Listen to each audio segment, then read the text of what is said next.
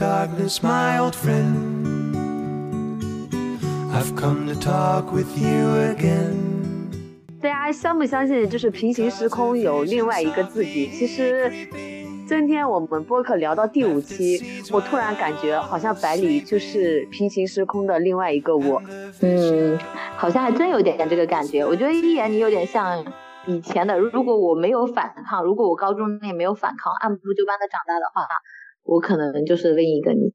你知道吗？其实我们刚刚聊的时候，我突然想到，我其实从来都没有离开过这个小城市啊，出去旅游哈。我是在村子里读的小学和初中，然后又去隔壁县城读的师范，我根本就没有出过我们这个市，就根本没有真正的在外面的大城市生活过。其实我觉得这一点反差也挺大的。那你今年要不要过来呢？啊，我听听我们这个听众朋友的建议吧，大家知不知？narrow streets of cobblestone. Neath the halo of a street lamp. 大家好，我是一年教师编，八年辞职，目前在村子里做自由职业者，一个十八线的野生博主。大家好，我是百里，一名正计划裸辞周游世界的未来准艺术家。欢迎收听《墙里墙外》。好，因为快过年了，所以我们这一期的重点呢，就要和大家聊一聊过年这个话题了。一言，今年你在哪里过年呀？我在村子里过年呀。你在村子里过年是？你是每年都在村子里过吗？对，就是从我从小到大，一直都是在村子里过年，从来就没有离开过这个村子。那将近过了快三十年吧？对。马上就三十年了，哎，三十年都在一个地方过年，不无聊吗？无聊啊！我觉得每年的过年，现在对我来说就是琐碎的、无聊的，然后很重复的。嗯，那你没有想过要换个地方过年，或者去外面玩一下吗？想啊，但是我只是停留在想的层面，我不敢去呀。为什么呀？为什么会不敢出去过年？这个我不太能理解。因为我觉得这就是环境造成的吧。因为我身边就没有这种女孩子不在家过年的人，那么我如果我一个女孩子就是跑到外面去过年了，可能村子里面的各种闲言碎语 都会捕风捉影的而来。咦，他竟然过年都不回来，可能 就会传的整个村庄的人都知道你有一个女孩子没有回来过年。哎，这个因为我也是村子里长大的，其实我们家也是啊农村，哎，我爸爸之前还做过村长。就是我我能我大概能理解，就是旁边的人他会有一种固定的过年的模式啊，他会希望就是好像外地的人都会回来过年。可是因为我其实嗯，你刚刚说身边没有模板哦，可能你认识我就是你的模板了吧？因为我就是那个从村子里走出去过年的，不回家过年的那个女孩。就是虽然我很勇敢的从体制内离开了，就是做了。在村子里的人不能接受的事情，但是对于过年的这个枷锁，我觉得我还是无法摆脱的。其实每年在村子里过年呢，就是大年初一，我哥哥都会带着我去给一些亲戚长辈拜年嘛，就是早上很早的起来去拜年。我不知道你们那有没有这个风俗习惯。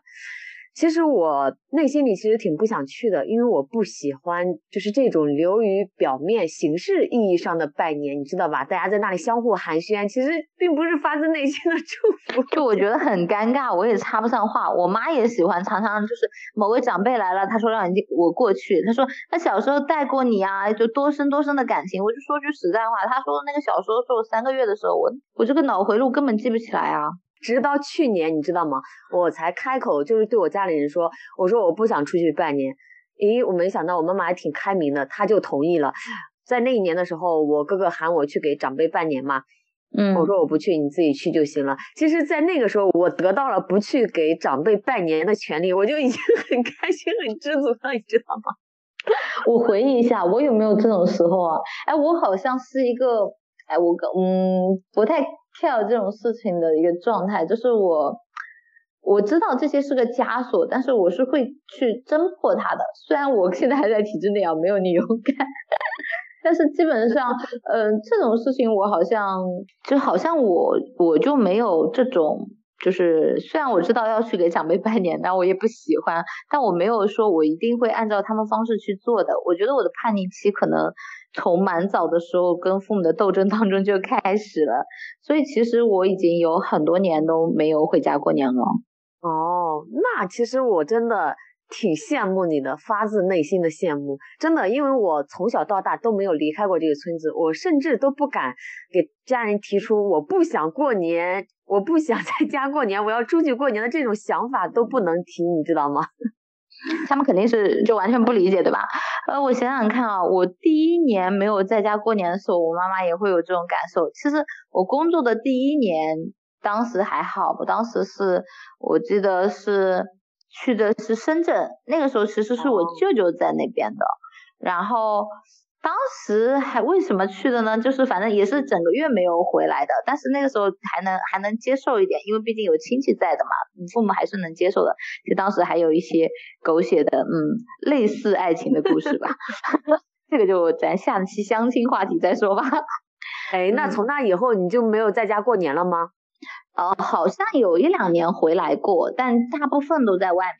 我想想看啊，嗯，当时的第二年我是在家的，然后就我也不记得我在干嘛了，可能我在家也就是在画画。我记得大概在第第三年的时候，我当时说为了去学动漫嘛，你知道我我跟你讲，我小的时候就很喜欢画漫画嘛，但是没办法选了那个教师嘛。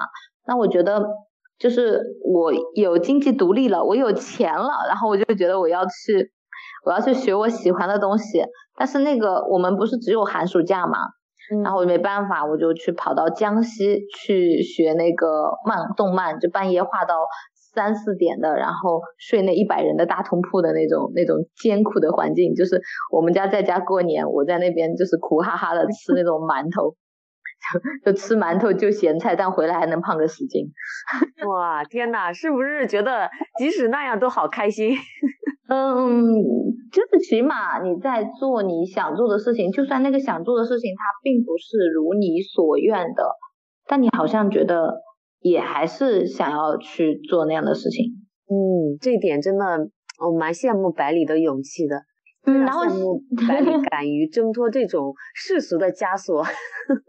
嗯，就是可能我觉得持续叛逆吧，虽然在框子里，但是一直就持续叛逆。然后我就觉得。嗯，就是其实这么多年，我刚回忆了一下过年啊，还真是有一些比较比较有意思的地方。我觉得，我觉得经济条件很重要，因为其实我刚开始工作挣钱的时候，我妈妈特别想让我把钱放在她的手里，她说她要帮我去投给别人理财，然后而且她特别喜欢在过年的时候跟人家去分享，就是我女儿挣了多少多少钱回来啊，她怎么怎么样，就很骄傲的那种。我听着感觉好不舒服啊！哎，你妈会这样吗？哦，我妈从来不会，我羡慕你妈。那 你看我多苦哈哈，就是一种，就感觉父母在你身上是投资。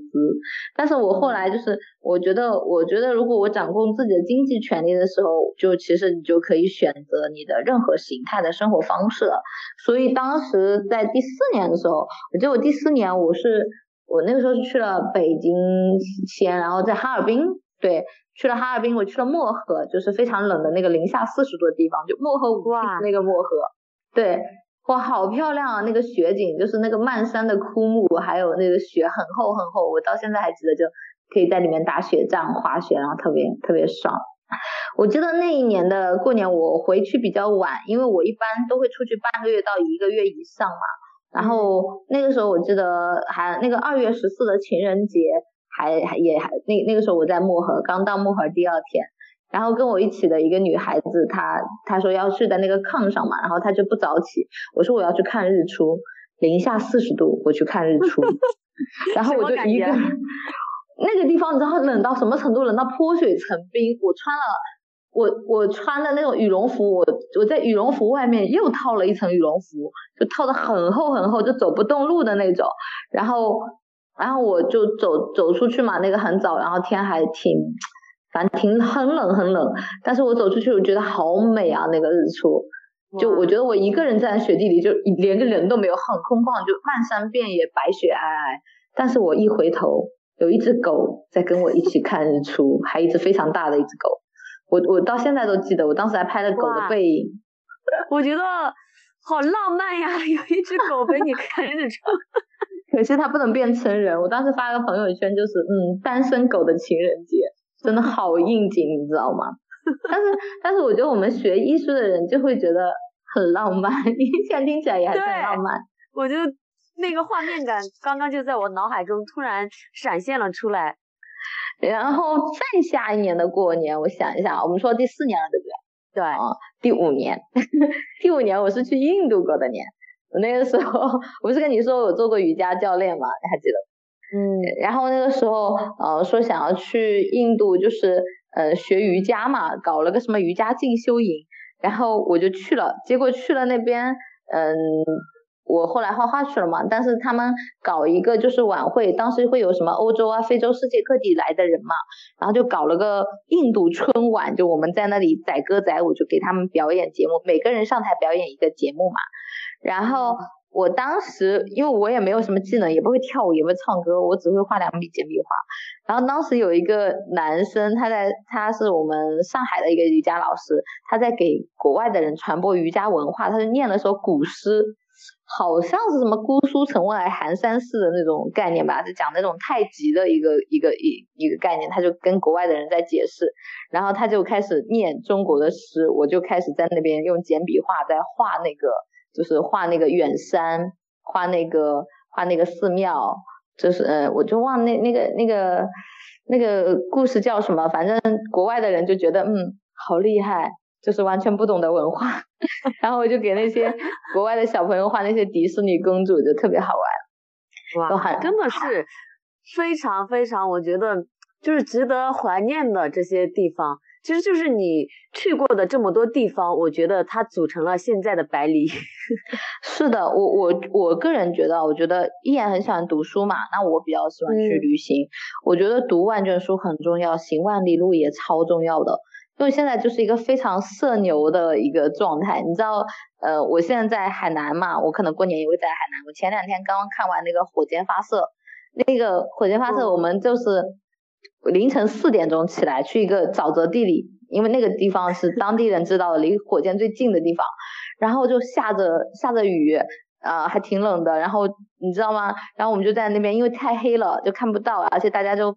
都站在潮湿的地里面就很惨，然后我看前面有个小男生，他在架了一个一个摄像机在那边准备拍火箭嘛，你知道我就上去，就大家就是很想要照片，因为知道这么暗的天空可能拿手机拍不出来，那我非常的社牛，我就会上去我说我说帅哥我来给你镜头打个伞，我说嗯，然后下次你弄好拍个照片传张照片给我，他说没事，然后很多人因为他设备太高级了，很多人都想过去问他要照片，然后你知道我就直接干了什么事情吗？我说他很忙，因为那个那个男生他是个技术控嘛，他一直在调他的镜头，他很忙。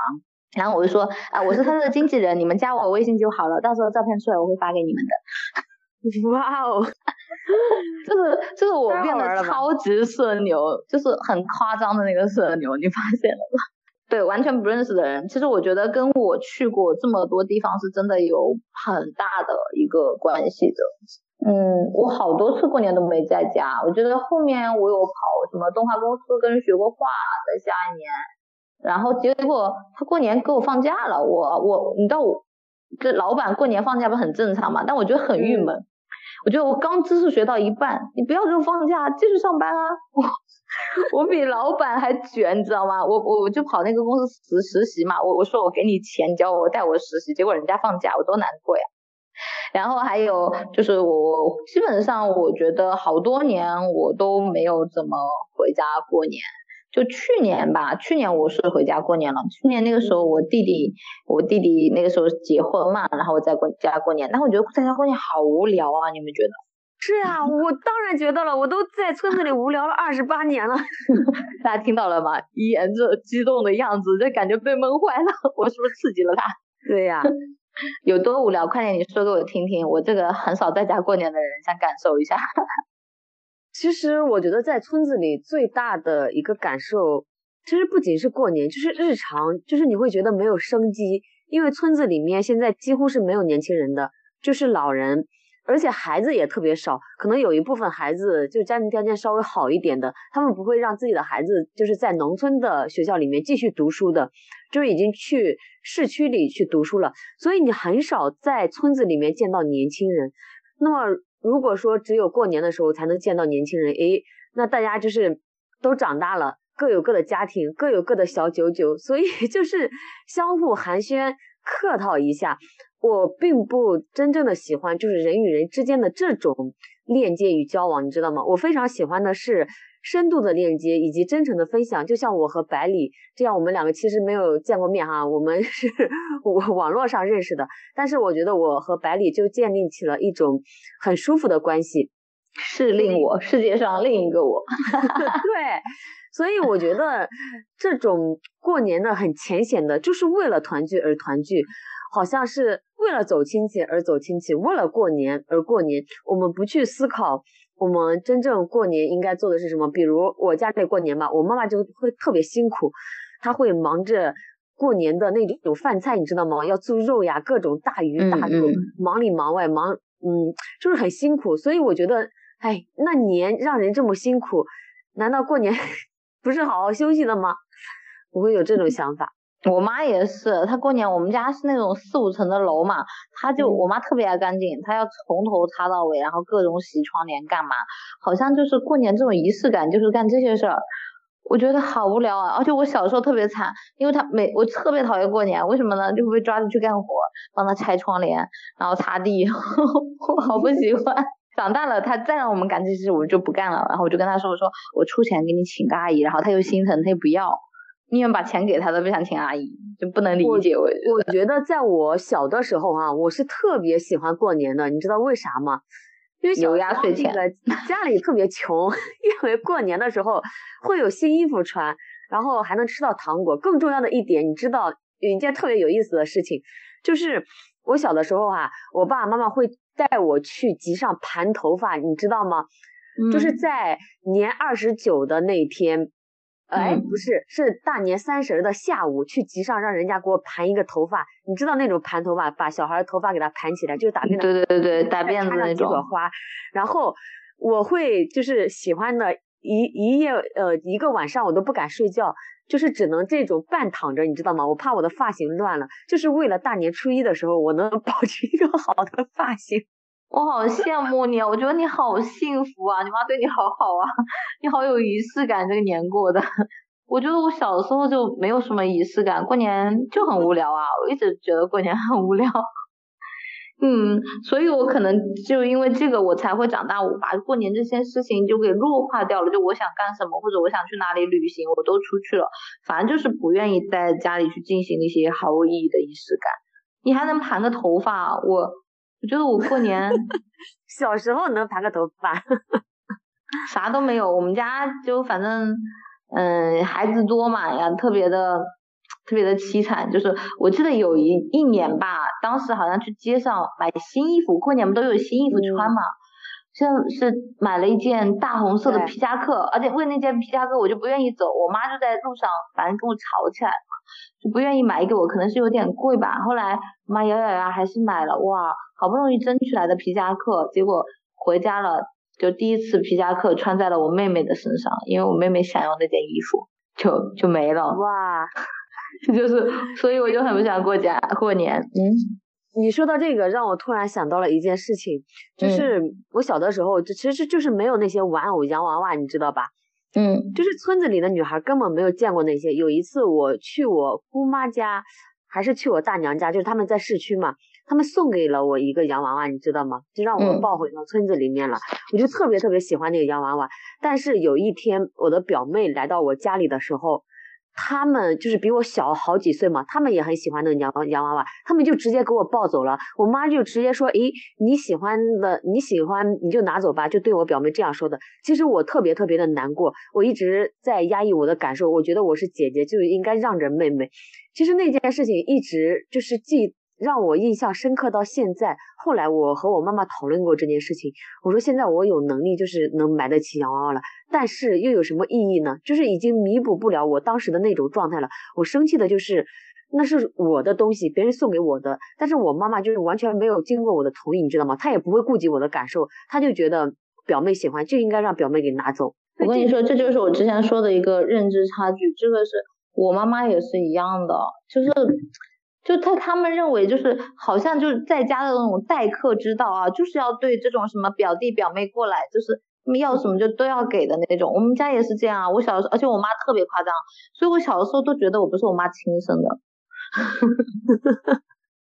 就就是你什么都要让，什么都要给我，特别不喜欢让，特别不喜欢给我，特别不想当姐姐，我就特别讨厌别人叫我姐，我觉得我就不想当姐姐，怎么了？因为当姐姐他们就会告诉我，你什么都要让。那我们家嘛，我有弟弟有妹妹，就真的就是从小到大，我不管什么都要让着弟弟，让着妹妹，什么都要给他们，而且弟弟妹妹也就算了，表弟表妹来你家看上你任何东西。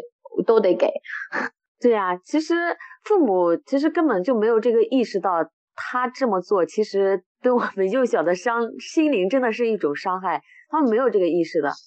中国的父母在很多年的发展过程中，特别是这种就是可能是他们小时候的生长轨迹吧。当我长大了，我试着去想要去化解和和解这些事情嘛。就像你说，你现在都想起来很生气的事情，但是嗯，就像你说，时间节点过去了。嗯，就会不那么不那么能够解决了吧？还是差不就是不会，就心理上的伤害已经造成了，就是那个小的你可能还是会计较的。对对，其实刚刚聊到这儿啊，我突然想到，就是我为什么不敢反抗？因为我的家庭原因吧，就是他一直在无情的告诉我，哎，女孩子要听话，要懂事，要让着。所以这个出去过年。在 我们家看来是不成立的这个条件，就是我从小就是这种很很听话的，很按部就班的。尽管我做了辞职这个决定，我觉得辞职应该是我这么多年来做的最主动的一次选择了。其实我也是，我觉得我小时候因为家里这种关系，我从小是个隐形人。我直到了高中，我第一次开始离家出走，还是慢慢被重视的。后来其实你看我为什么过年那么想要去外面啊？关于离家出走的问题，我们就以后再说了。我觉得可能要换一个整期的话题来讲。我小的时候就是一直很向往外面的世界，你知道我的大学都是被强制填的嘛？我的父母太强制了，我真的很想变成一个飞鸟飞出去。嗯，我我考大学就是父母他们强制着我填的师范，就是。导致，而且他我的师我的学校离我家是很很近的，才一两个小时的那种大学，就我就觉得我都没有看过外面的世界，我特别的想要去外面看看。然后，嗯，后来我不是一毕业又被他们逼着考回了家乡的，就考编制嘛，进了学校嘛，我就觉得我就一直待在我这个城市里面，但是我明明知道，我知道世界有那么大。我知道有外面的城市，可为什么我就看不到呢？我就所以我说我每年的寒暑假啊，我都会去选一个城市或者两个城市去学习我的技能，像什么我跑青岛去考瑜伽教练证，跑重庆去学肚皮舞，还有跑那些大理啊做义工啊，还有跑出国啊什么的。我觉得时间就太宝贵了，我像海绵一样去吸取外面的那种阳光，什么一两个月的时间根本不够用，所以像这种过年啊这种节日啊，在在我这里都。都没有任何的仪式感，对我来说就是我要出去看的时间，那是一个假期。哎，那我就想问问百里了，你经常不回家过年是一种怎样的感受呢？其实我觉得我的家就像之前跟你说的，我不喜欢的这种仪式感。其实我们，我觉得你的话可能我不知道，我觉得是因为我没有很感受到家庭那种理解、自由的氛围还有温暖，还有就是。这种邻里之间这种指指点点的八卦，它会给你一种无形的思维上的意识性的枷锁，它会让你的成长很没意义。我跟你说哈，你知道吗？我在村子里的，嗯，回来一个多月了吧？有时候我会陷入一种自我怀疑，我才调整过来状态，你知道吗？就是因为村子里就没有像你这样的人，他们就觉得有正式工作，你才能在人前抬起头。然后我就觉得，其实还是有一种无形的压力在压着我的，他有时候会让我产生自我怀疑啊，就是会有那么一瞬间，你知道吗？就其实这个念头有的时候我我挺害怕的，因为我在市区还没有搬回老家的时候，我从来没有过这种念头。所以你当时跟我说你搬回家工作，其实说句实在话，我觉得你别待太久，待不了太久的，因为就算是你有保有自己的思维不被影响，但是你会有一种自我怀疑感，是会很难的。就像我现在，就是你你知道那个王菊吗？就是之前就是杨呃杨超越那期节目叫什么？你知道吗？忘了。我知道杨超越，但是我不知道里面的什么内容。就是有一个女孩子嘛，她就她就不被她的环境所接纳嘛。她的意思就是说，我们要去到自就我我们可以选择自己的环境。你成人以后，就是你去选择小伙伴，你不用被你的生理环境还有你的村子所限制。就像我现在，我为什么跑到海南？我跑一些数字游民社区工作，因为我想以后周游世界，做个数字游民嘛。那 OK 啊，那我就先去那个群体啊，这个群体就会非常包容接纳。为什么？因为这里都是我们意识上的奇奇怪怪不回家过年的人，这里都是我们意识上的 那些不正常的人类。那我自然不正常，那我去不正常的人类中间，我就是最正常的一个人。就所以我在这里如鱼得水，非常的顺溜。其实我哈，我讲一句话，刚刚百里讲的那一段让我想到了这样一句话，就是如果。你身边都没有你想成为的那种人，那么你也很难成为那种人，因为你身边都没有，你都没有见到过。就像我为什么不敢离开村子去过年一样，我们村子里没有这样的女生，没有这样的女孩子。没事，你认识百里了，你认识百里了 哎，笑死我了。就是，嗯，就是我觉得村子里的那种家长里短、鸡飞狗跳，就。鸡毛蒜皮的事情就很消耗。我有时候我妈特别去讲一些东家长西家长的八卦，我太懂了，我听着就很刺耳，很不舒服。因为我觉得你这么说别人，别人怎么说你呢？但他们好像就是就是我我后来发现，他们不介意别人怎么说他，因为他们所有人的饭后的谈，就是茶余饭后的谈资就都是这些。以前没有电视的时候，这个就是他们所有的精神世界。对，而且我想。给百里说哈，就是你知道吗？你刚刚说的那些鸡飞狗跳、鸡毛蒜皮的事情很消耗。我在前两天的时候体会到了，就是我那个家里面嘛，前两天就是我爸妈在干农活，就是弄那个药材嘛，地里的活就特别忙。然后我会帮着做饭，我会帮着洗碗。哦，我就觉得这些事情好浪费我的时间呀！我不想做，但是我又不得不做，你知道吗？别在家了，真的说句实在话，你知道为什么吗？因为你知道吗？我之前我过年是干什么的？我在家，如果我在家过年，那我就一直都在画画的。就是，但是在我父母眼里，你画画干的这个事情是无意义的。我要去帮他擦地板。就我我如果在画画，我后来只能告诉他我在挣钱，画画是可以挣钱的，他才觉得。啊，好像我是在有在在工作，但是他看你那在坐在那里画画，他就会抱个小孩子过来抓抓你的笔，然后就是过来干点什么事情，就是在他眼里你就是在不帮他干活，你就是在就是在玩儿。所以就是你如果在家，你就要去分担各种家庭琐事，还不如出来工作，真太可怕。还有就是一种，我觉得分担家人的情绪，因为我以前我自己住的时候，我不需要考虑任何人的感受和情绪，但是当你真正的回到家的时候，尤其是当家里的人特别多的时候，你会觉得有一种感觉，自己的情绪无处安放。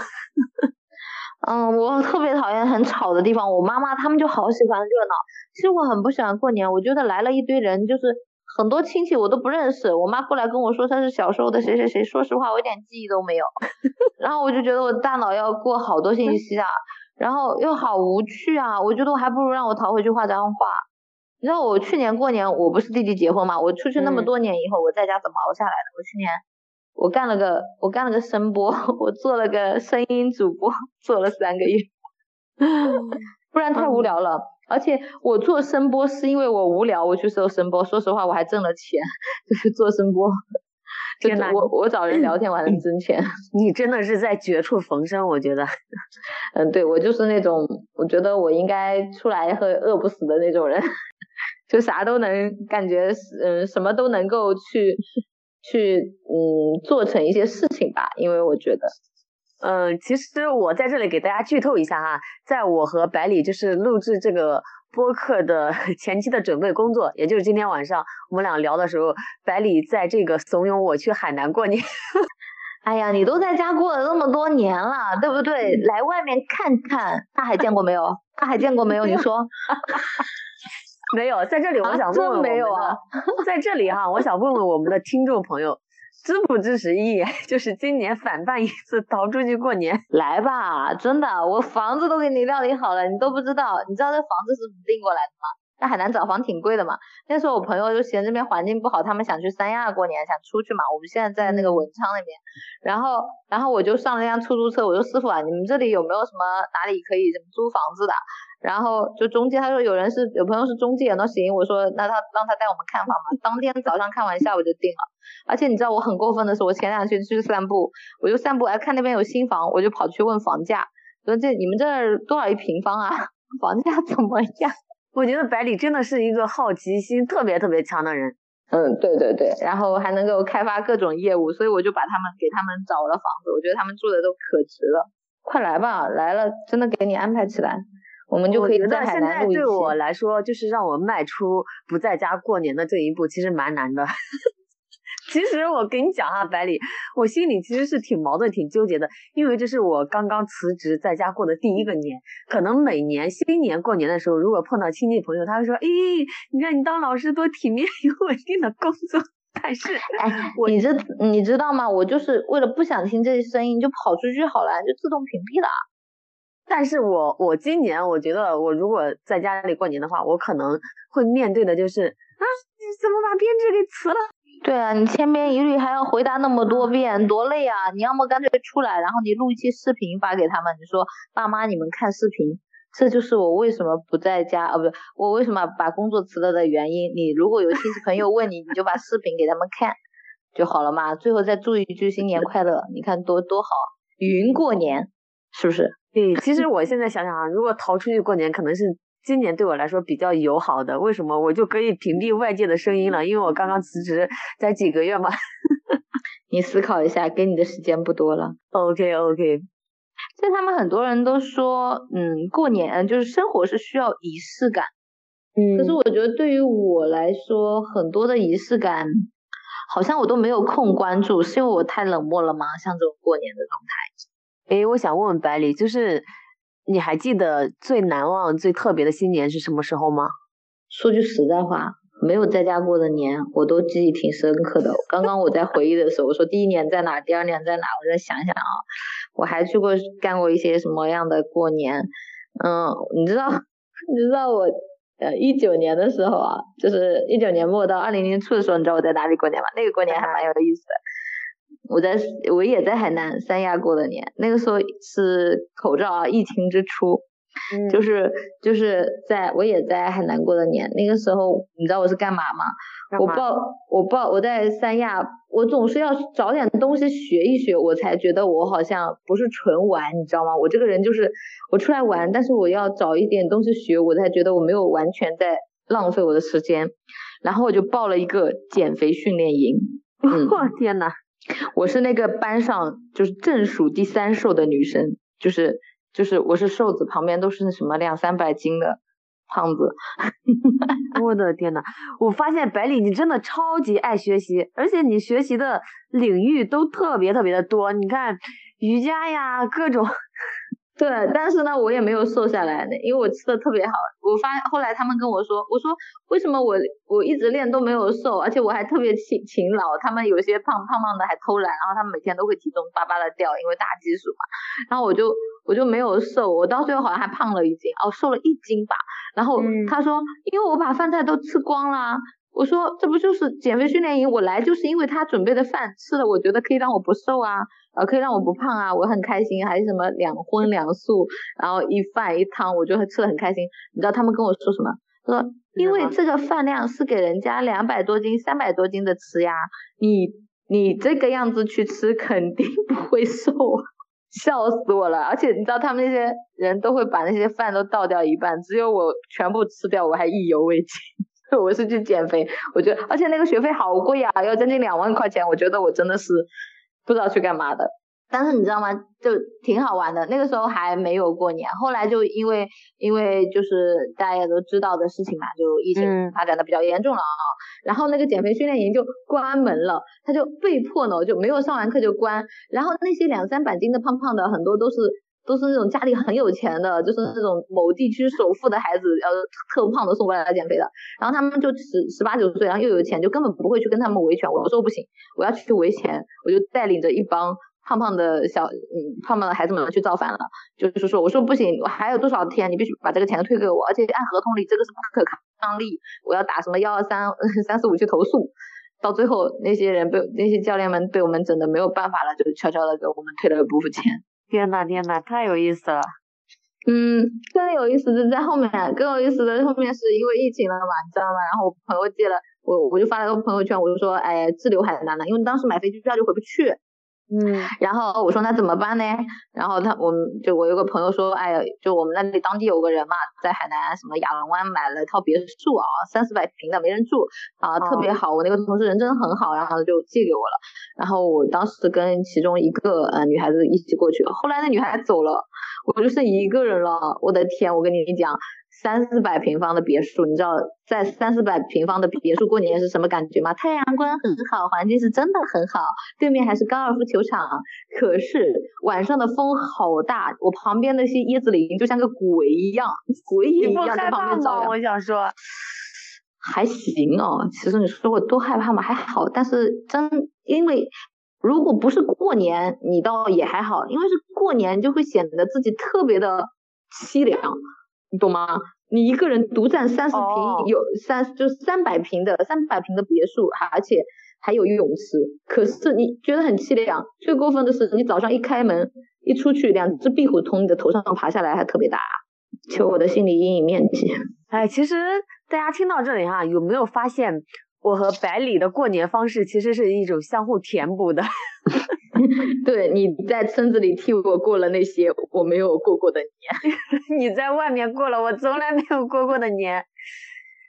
哎，我笑死了，大家啊，就是大家相不相信，就是平行时空有另外一个自己？其实今天我们播客聊到第五期，我突然感觉好像百里就是平行时空的另外一个我。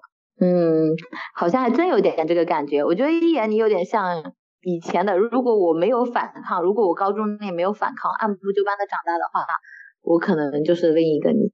你知道吗？其实我们刚刚聊的时候，我突然想到，我其实从来都没有离开过这个小城市啊，出去旅游哈。我是在村子里读的小学和初中，然后又去隔壁县城读的师范，我根本就没有出过我们这个市，就根本没有真正的在外面的大城市生活过。其实我觉得这一点反差也挺大的。那你今年要不要过来呢？啊，我听听我们这个听众朋友的建议吧。大家支不支持我出去过年？等 等，我们这期发出来，年都过快快快过了，你当时还买的票买得到票吗？我都嘴瓢了。那就看这个看运气吧。你都比我有勇气，都先离职了。你都竟然没有，竟然竟然没有勇气敢敢离开家过年，这个我不能理解。你看你都。你都比我有勇气提前先离职了，为什么你不敢离开家过年呢？我觉得这就是我们两个不同的卡点。你看，你都已经做了那么多看似是火星人的事情，你为什么就不敢辞职呢？我敢呀，我没有不敢，我不是还在耗暑假吗？我不耗寒假吗？我马上就离了。我可能就是明年的时候，我我可能就会勇敢的踏出这一步了。可能今年我还时机不是太成熟，我看吧，也说不定。诶，说不定我哪天脑袋一热，我就真的出发了，出发就过去找百里去了。嗯，有可能。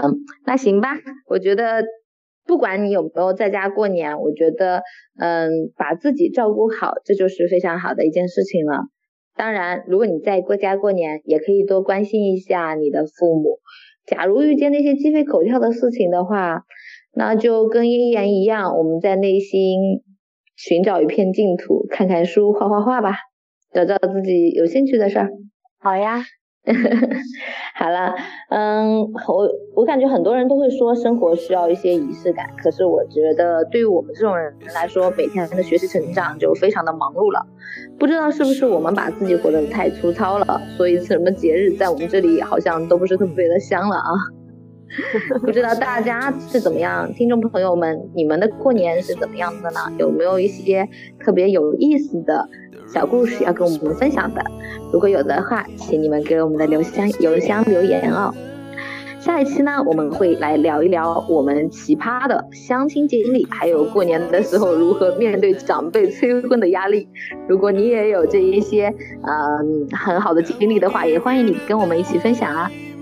这里是墙里墙外让我们一起来探索人生更多的可能性吧。下期再见拜拜。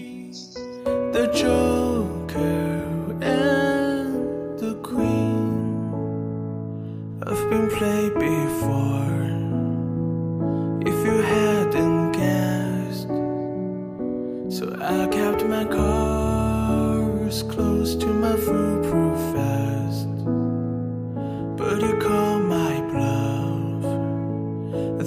all my town.